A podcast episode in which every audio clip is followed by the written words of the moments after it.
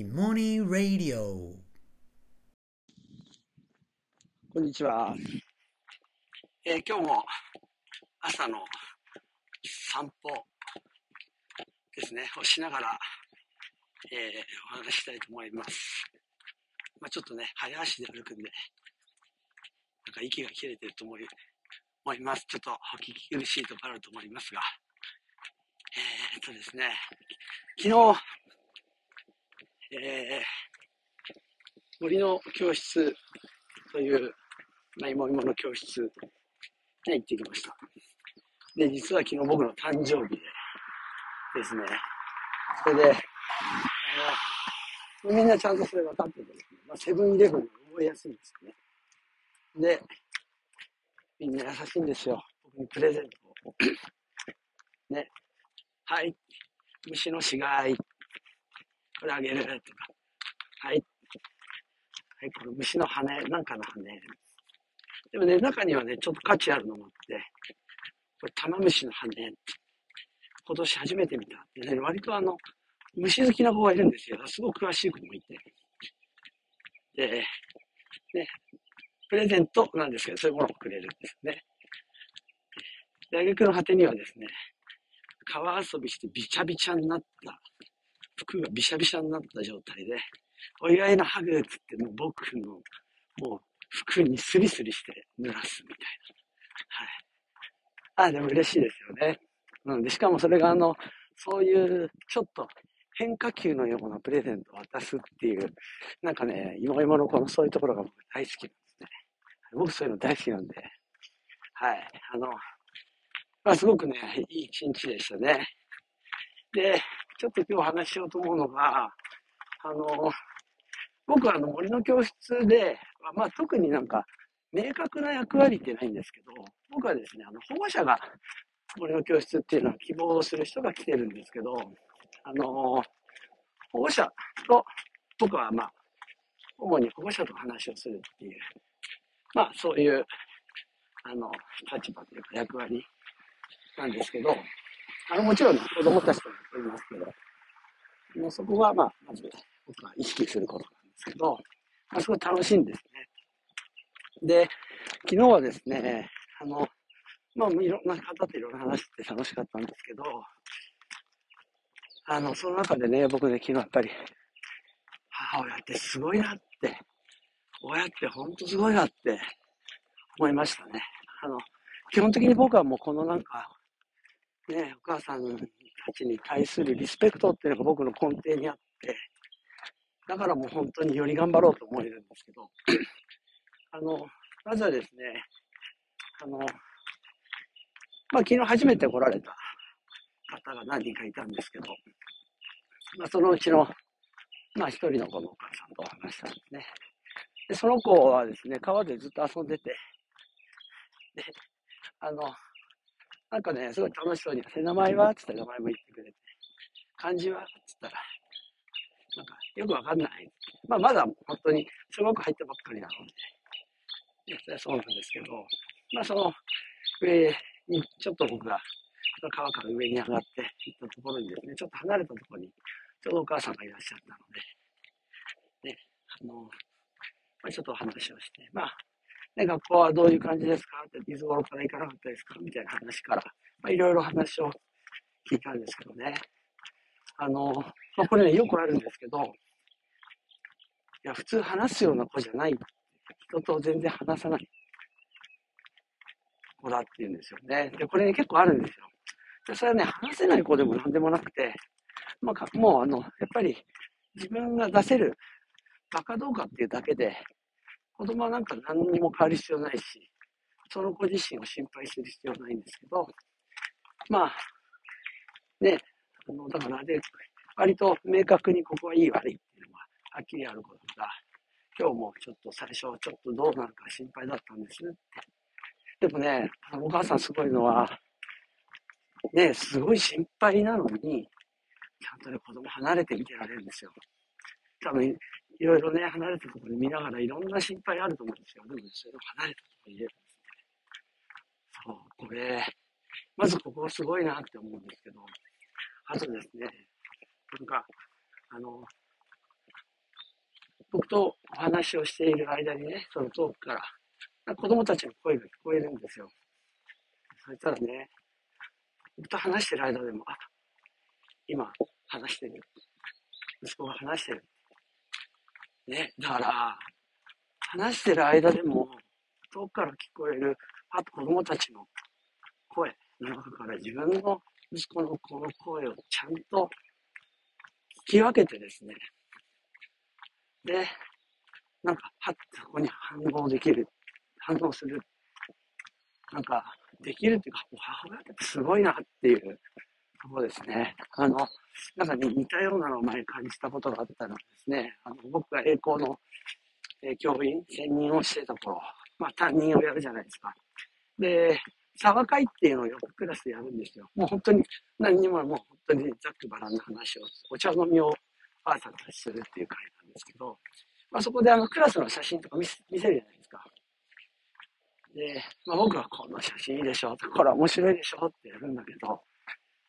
お母さんたちって違うんですよ、僕と見方。ね。僕はもうとにかくこれ面白い、面白いって見てるんだけど、お母さんたちは写真が切り替わるたびに、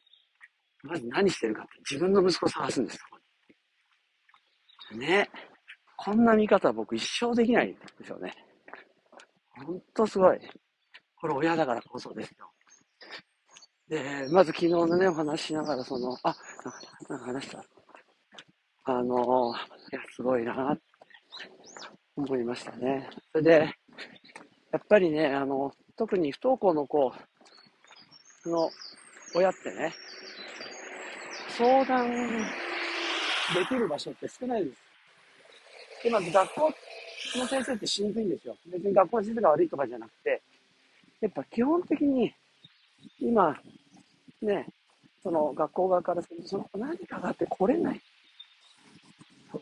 どうやったら来れるようになるんだろうかっていうふうに考えるから、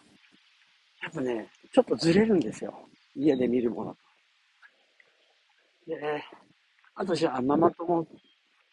がいるじゃないかっていうかもしれないけど、ママ友は、やっぱり、ね、その、その子のお母さんとあ子供は学校行ってるので、学校行ってないっていうことで、気を使いながら、持ってると、ちょっと同情しながら見てたら、そういう感じになるから、そういう優しさってね、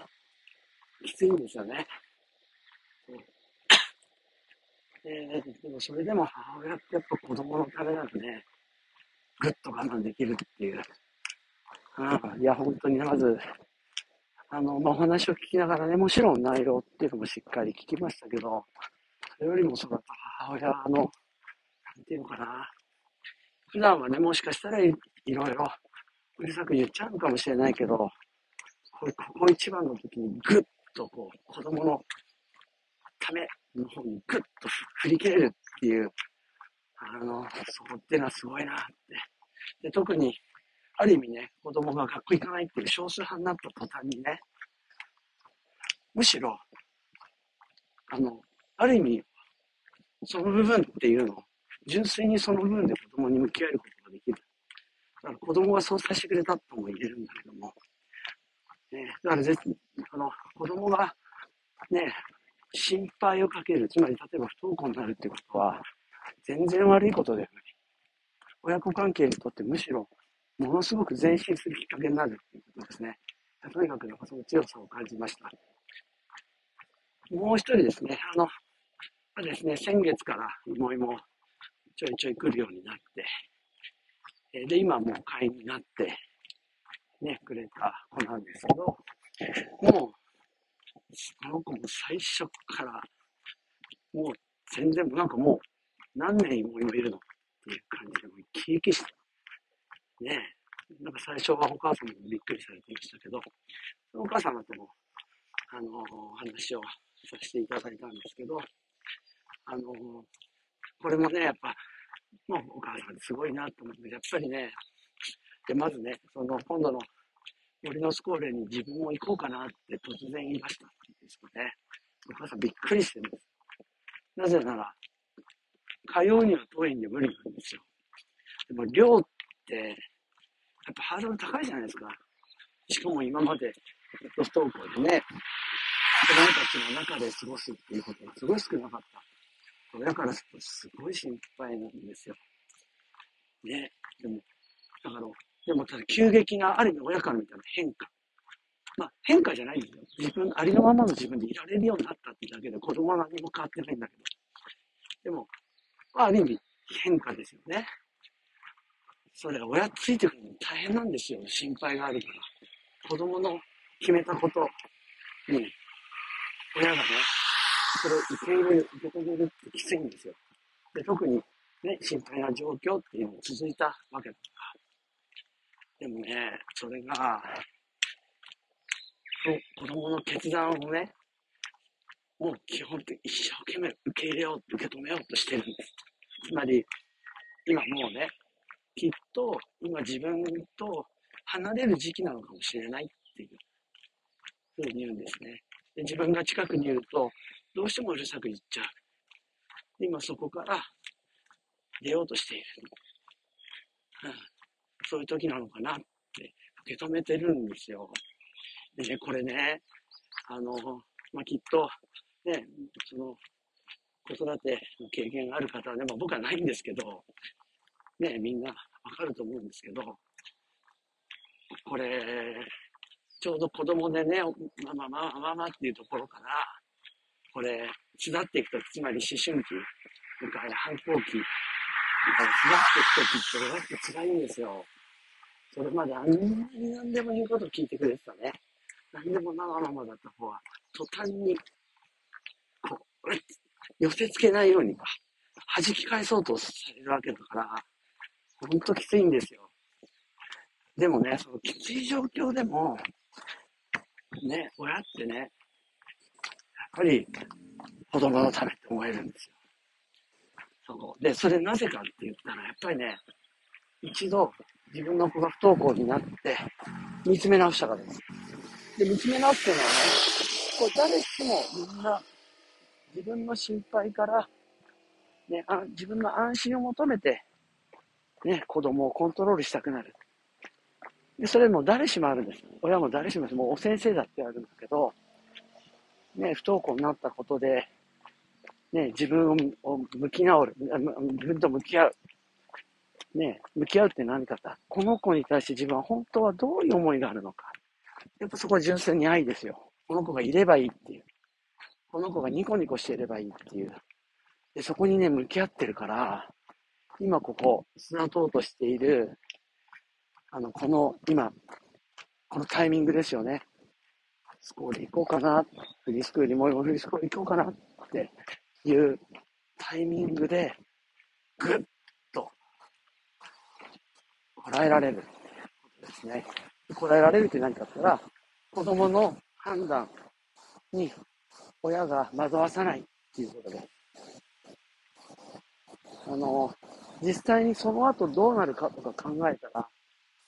大人が考えた道行った方が安全な確率が高いって思うじゃないですか。でも、そこで子供に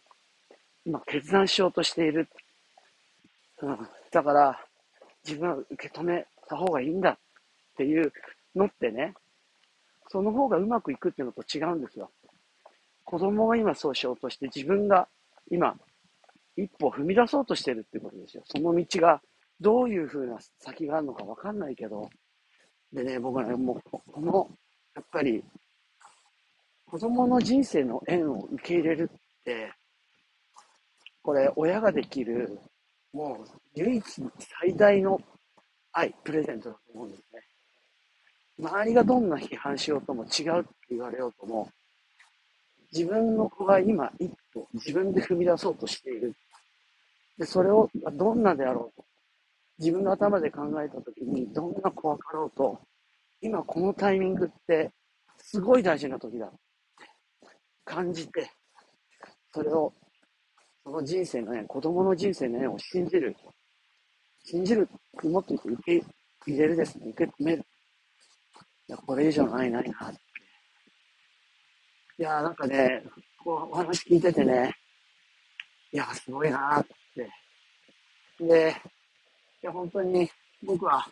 栄光で教員を始めた頃からそうでしたけど、あの、